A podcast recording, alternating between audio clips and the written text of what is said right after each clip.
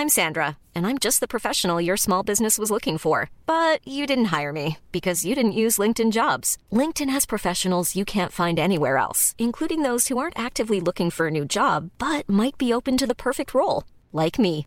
In a given month, over 70% of LinkedIn users don't visit other leading job sites. So if you're not looking on LinkedIn, you'll miss out on great candidates like Sandra. Start hiring professionals like a professional. Post your free job on linkedin.com/people today. Bonjour, aujourd'hui je vais vous expliquer pourquoi il faut arrêter de s'excuser en permanence de tout. Je suis Gaël Châtelain-Berry, bienvenue sur mon podcast Happy Work, le podcast francophone le plus écouté sur le bien-être au travail.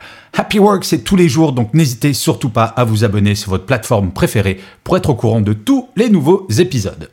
Alors, pourquoi faut-il arrêter de s'excuser en permanence de tout? En fait, c'est en lisant un post de Béatrice Bretonnier, quelqu'un que je connais très bien et que j'apprécie beaucoup, que l'envie de faire cet épisode m'est venue. En fait, elle mettait en avant cette incroyable capacité que nous avons à nous excuser de tout, tout le temps. Elle parlait même de cet ami qui, se faisant bousculer par quelqu'un dans un magasin, s'en est excusé. Oui, moi je dois bien avouer que ça m'arrive dans la rue, on me bouscule et c'est moi qui dis pardon alors que je n'ai rien fait.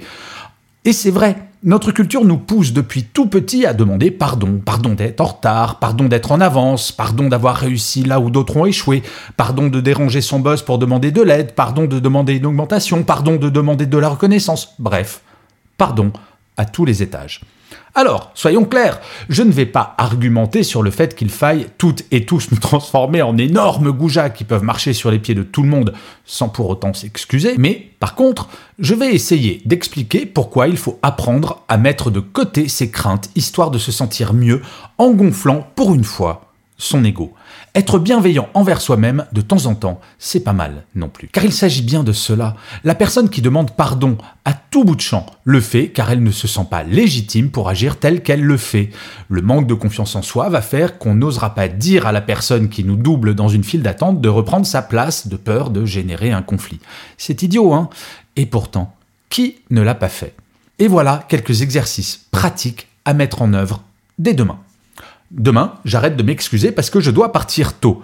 Au Japon, une collaboratrice ou un collaborateur devant partir avant 19h, mais surtout avant son boss, doit aller le voir et s'excuser de ne pas être solidaire de son travail. rien que ça.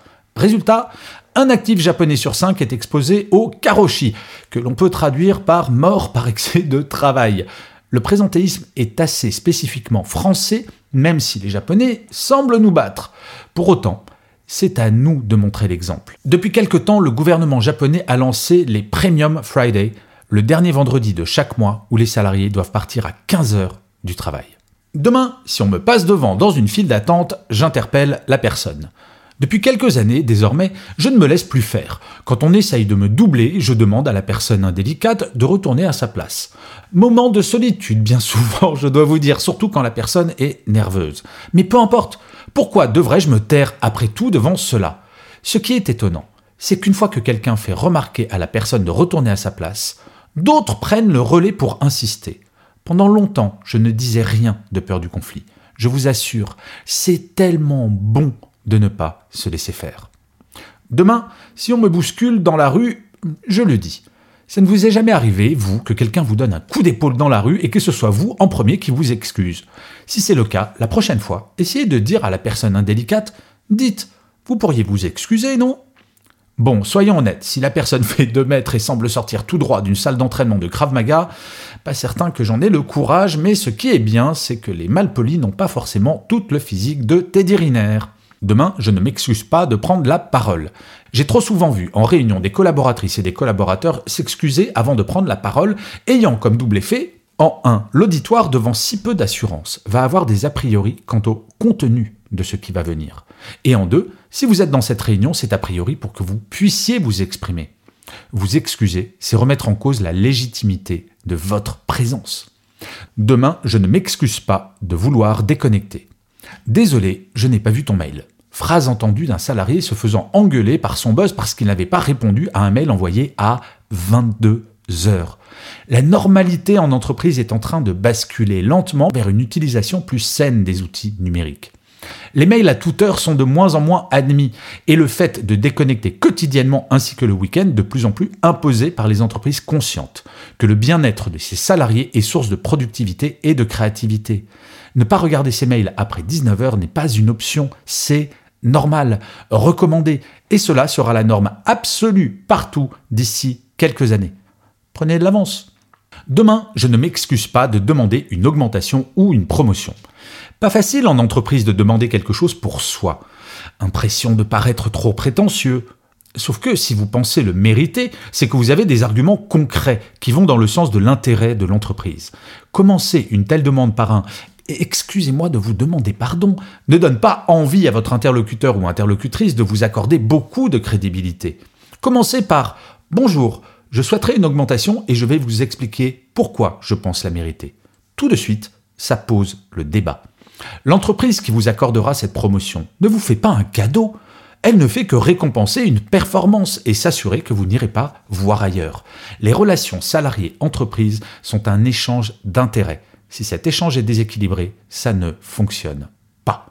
Et enfin, demain, je ne m'excuse pas de ne pas être d'accord. En quoi votre opinion serait-elle moins importante ou pertinente que celle de votre voisin? Trop souvent, nous portons sur nous-mêmes un regard qui est trop dur et intransigeant, beaucoup plus que quand nous regardons les autres. Bref, nous avons le droit de ne pas être d'accord et de le dire. Notre salaire n'est pas là pour transformer tout le monde en béni oui oui, bien au contraire. Une entreprise a besoin de contradictions pour avancer. Si tout le monde est d'accord, tout le temps, peu probable que celle-ci sorte de sa zone de confort et soit créative. Vos opinions comptent. En fait, il ne s'agit pas de devenir des warriors du soir au matin, mais juste de prendre conscience que notre volonté, nos idées ou nos opinions ne sont pas moins importantes que celles des autres.